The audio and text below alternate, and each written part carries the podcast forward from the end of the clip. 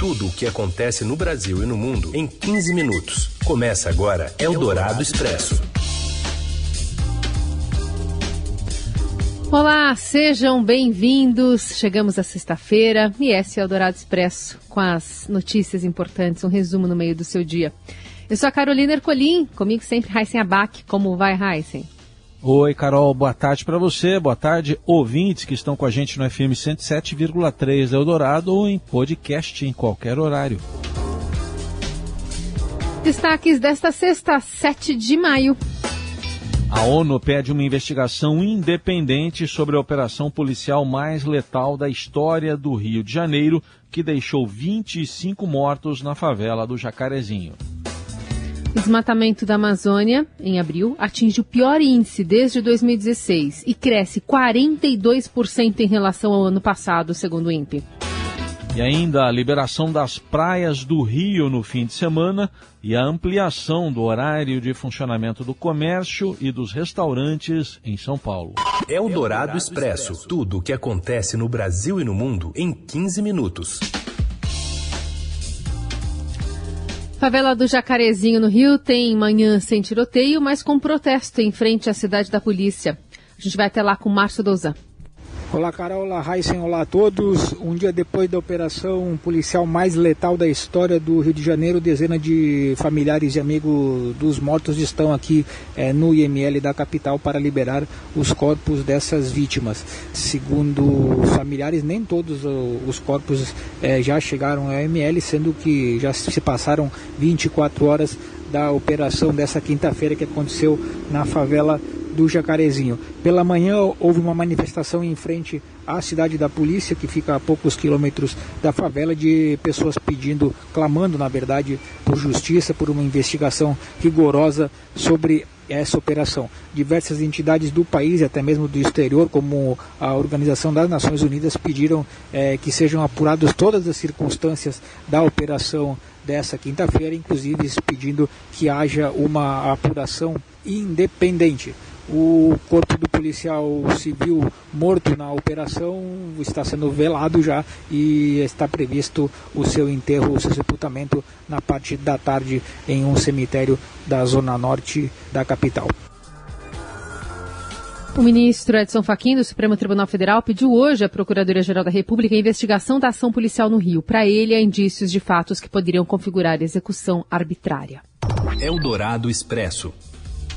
O deputado Fausto Pinato, presidente da Frente Parlamentar Brasil-China, confirmou hoje que estuda se juridicamente é possível pedir a interdição de Jair Bolsonaro. A reação ocorre após o mais recente ataque do presidente, que acusou o país asiático de ter criado o coronavírus para promover uma guerra química com interesses econômicos. Em entrevista à Rádio Eldorado, Pinato alegou que o presidente adota uma postura errada ao criticar o maior parceiro comercial do país e principal fornecedor de insumos para vacinas contra a Covid. o Bolsonaro, desde quando assumiu, ele tenta incorporar um personagem de ser o, o, o, Trump pé de chinelo, vamos dizer assim, né? Então, o que eu vejo? Eu vejo uma falta de coerência e lógica nisso. Então, chega a raia da insanidade, o prejuízo financeiro e moral né, que o Bolsonaro vem expor no Brasil no cenário internacional. Fausto Pinato, que diz ter votado em Bolsonaro em 2018, agora vê o presidente entre a realidade e a ficção diante da pandemia. Eu me sinto traído. Né? Eu sempre quis um governo de centro, centro-direita, não sou de esquerda e tal. Mas esse, esse, esse extremismo e esse radicalismo da ala que ele lidera, né, vem, vem, vem assim, fazendo uma confusão entre realidade e ficção, né? deixando pessoas doentes e esse vírus sendo mais letal do que, do que, o, do que o Covid, porque se tornam pessoas agressivas, né? pessoas, de certa forma, que não têm um diálogo, são antidemocráticos. O deputado acredita que as atitudes do presidente fazem parte de uma estratégia para desviar o foco das investigações da CPI da Covid no Senado na avaliação de Fausto Pinato. Isso ocorreu após o depoimento do ex-ministro da Saúde Luiz Henrique Mandetta com a possibilidade de Bolsonaro ser incriminado. O Mandetta, que é o ministro sério, saiu não aceitou, de certa forma, ser coautor de um possível crime de genocídio. Então eu vejo o seguinte: ficando provado que teve a oportunidade de comprar vacina, não comprou, se comprou, mentiu que comprou. Algumas questões pontuais disso ou daquilo, com certeza o presidente da República, caso esses ministros, dois já falaram, dois ex-ministros falaram, é, apontar que foi interferência, todo mundo sabe que tem interferência direta do presidente, quando é do presidente é dos filhos, com certeza o presidente deverá responder por crime de responsabilidade. Eldorado Expresso. A Câmara dos Deputados avalia um bônus financeiro à reserva de vagas para aumentar a mulher, né, aumentar a participação feminina na política. De Brasília, Camila Turtelli. O Congresso Nacional deve se debruçar é, nos próximos meses na reforma eleitoral, que para ter algum efeito na eleição de 2022, ela precisa ser aprovada aí pela Câmara e pelo Senado e ser sancionada um ano antes da eleição de 2022. E existem uma série de projetos e debates envolvendo fomento para a participação de mulheres na política. Um dos principais projetos é o que trata sobre a reserva de vaga para mulheres nos legislativos, ou seja, na Câmara Federal, é, nas câmaras dos municípios, nas assembleias dos estados.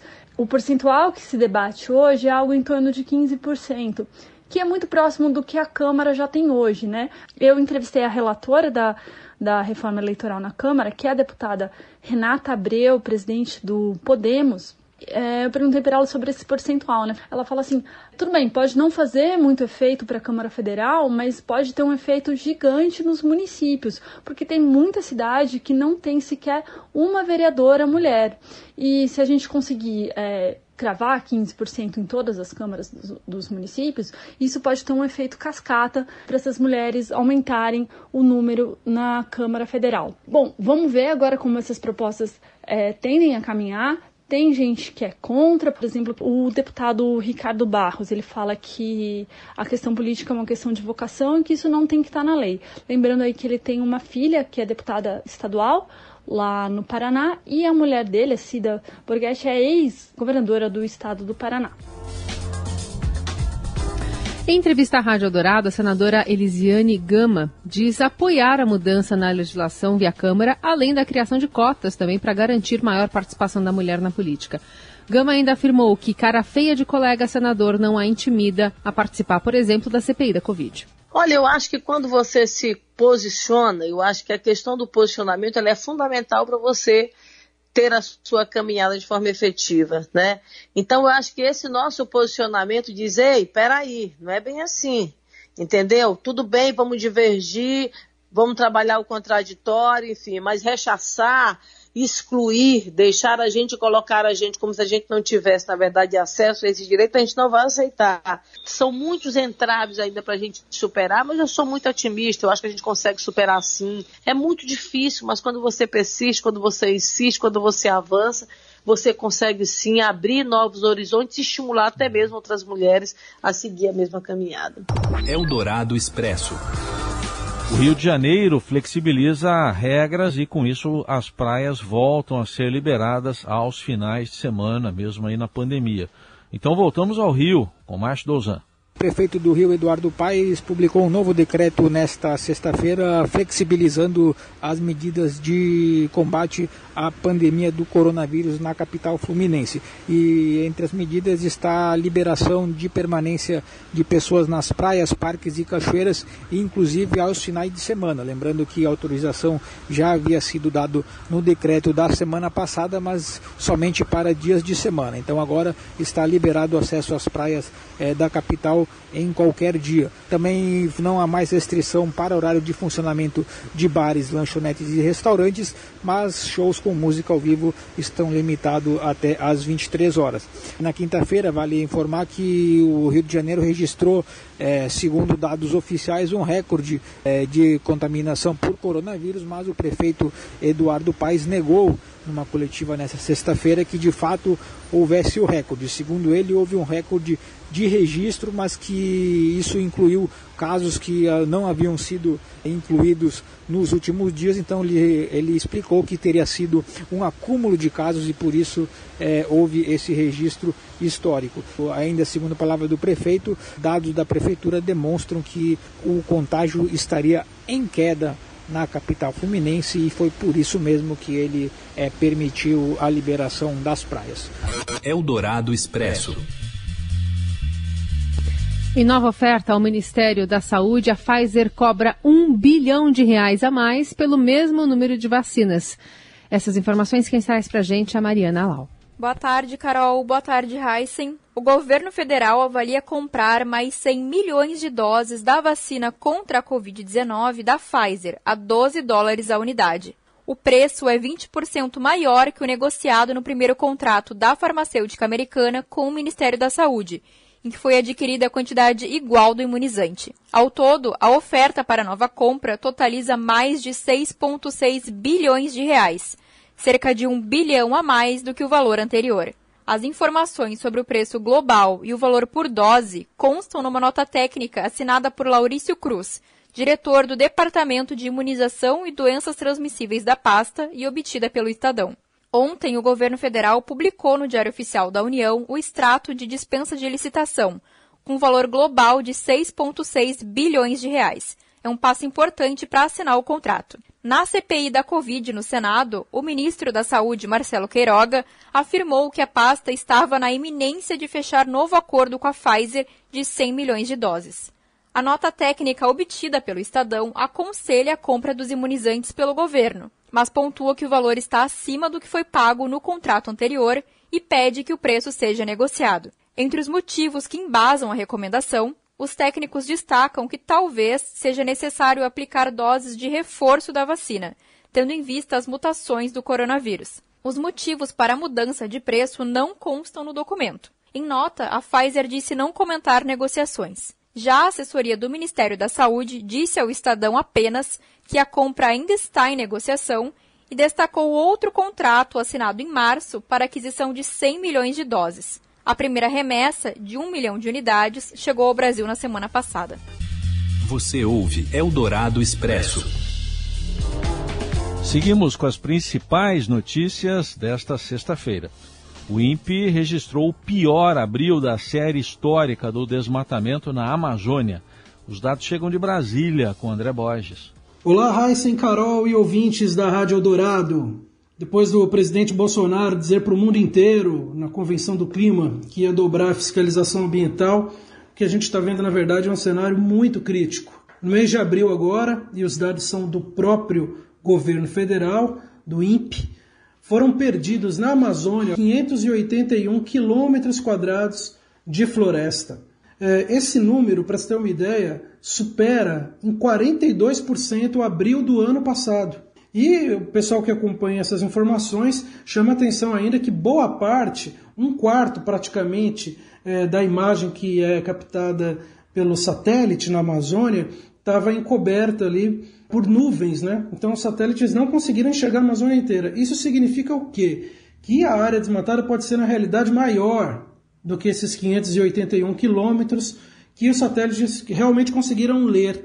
O governo está dizendo que vai reagir, né? como o próprio presidente é, disse. O que a gente viu no dia seguinte, na verdade, foi a redução dos orçamentos do IBAMA e do ICMBio, que cuida do meio ambiente.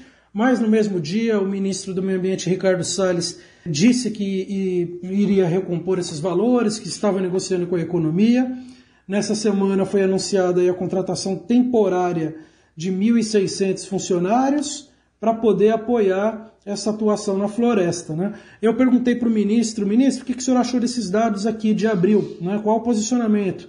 E o que o Salles disse é que eu deveria falar com o vice-presidente Hamilton Mourão, que é quem estava liderando é, uma frente militar para poder apoiar ali as ações na região amazônica. Enfim, o Ministério do Meio Ambiente não se posiciona sobre isso, jogou para cima do vice-presidente, que por enquanto também segue calado. Eldorado Expresso. O governo de São Paulo anunciou durante coletiva de imprensa a prorrogação da fase de transição do Plano São Paulo até o dia 23 para conter a disseminação do novo coronavírus no estado. De acordo com as novas regras, o horário de funcionamento dos estabelecimentos foi ampliado para até às 9 da noite e a capacidade de lotação do espaço também aumenta para 30%. As medidas começam a valer a partir do próximo sábado, amanhã. Com as novas medidas, as principais diferenças entre essa e a próxima fase do Plano de São Paulo são a possibilidade de regionalização das medidas, que hoje valem para todo o Estado, e a limitação da capacidade de atendimento nos estabelecimentos, que pode aumentar dos 30% para os 40%. Na última semana epidemiológica, o estado registrou um leve aumento de 2,5% nos casos confirmados da Covid, quebrando a tendência de queda que se apresentava nas duas semanas anteriores. Eldorado Expresso. E esse final de semana tem a última rodada da fase de grupos do Campeonato Paulista. Tem rivais entrelaçados. Quem atualiza as informações é o Robson Morelli. Olá, amigos! Hoje eu quero falar do Campeonato Paulista, isto mesmo, finalmente chegamos à última rodada da fase classificatória do Campeonato Estadual, no fim de semana, última rodada, 12 segunda rodada e já com bastante coisa bem encaminhada. Por exemplo, a gente já sabe de alguns confrontos da próxima fase. Jogo único, quem perder sai fora. Corinthians e Inter de Limeira, esse é um confronto. São Paulo e Ferroviária também já está decidido. E aí tem ainda o Mirassol e Guarani, dois times do interior que vão se enfrentar na próxima fase. O único grupo que ainda está aberto é o grupo C, Bragantino classificado, mas ele espera é, o finalista entre Novo Horizontino e Palmeiras. Hoje o Novo Horizontino tem 19 pontos contra o Palmeiras que tem 18, mas a última rodada vai definir quem passará quem vai enfrentar o Bragantino nesta corrida. Vale lembrar que o Corinthians joga com o Novo Horizontino, então o Palmeiras depende da força do seu rival de São Paulo. Se o Corinthians tirar ponto do Novo Horizontino e o Palmeiras conseguir ganhar da Ponte Preta, passa o Palmeiras e vai dar Bragantino e Palmeiras. Mas tem um time grande que tá para cair, o Santos. Ai, ai, ai, só falta o Santos ser rebaixado para a Série A2 do Campeonato Paulista. Tem 10 pontos, joga com o São Bento em casa, que tem 9 pontos. Um desses dois times vai fazer companhia ao São Caetano, que já está rebaixado. Corre por fora o Santo André, também com 10 pontos, e joga com o Ituano. Se não vencer, vai ter que fazer as contas para ver se continua na Série A ou se vai cair para a Série A2 do estadual. É isso, gente. Falei, um abraço a todos, valeu!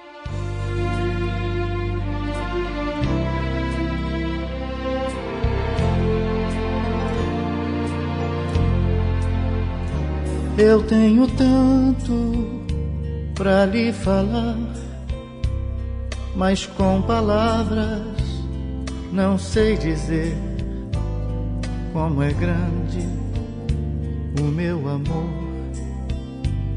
por você.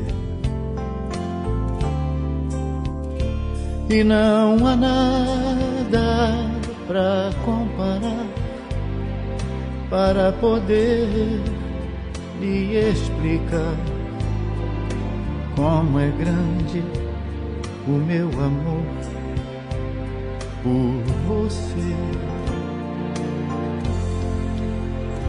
E assim a gente encerra o Eldorado Expresso, fazendo essa menção às mães, afinal de contas, domingo é dia delas, desejando um ótimo dia, né? Uma celebração, se possível, sem aglomeração. E mais um Dia das Mães, né? Daqui a pouco a gente está comemorando o Dia dos Pais, infelizmente também em quarentena. Valeu, Heisen. Valeu, que seja assim para todas. Ah, inclusive aqui divide o microfone aqui comigo, aqui faz a produção aqui do, do nosso programa, Carol e Bárbara, e para todas, todas elas, todas vocês. Fazer xixi. Isso, é. Também tem hora para tudo, né? Tem, tem, tem também. Tchau, gente. Tchau, até mais. Nunca se esqueça nem um segundo que eu tenho amor maior do mundo. Como é grande o meu amor por você. Você ouviu Eldorado Expresso tudo o que acontece no Brasil e no mundo em 15 minutos.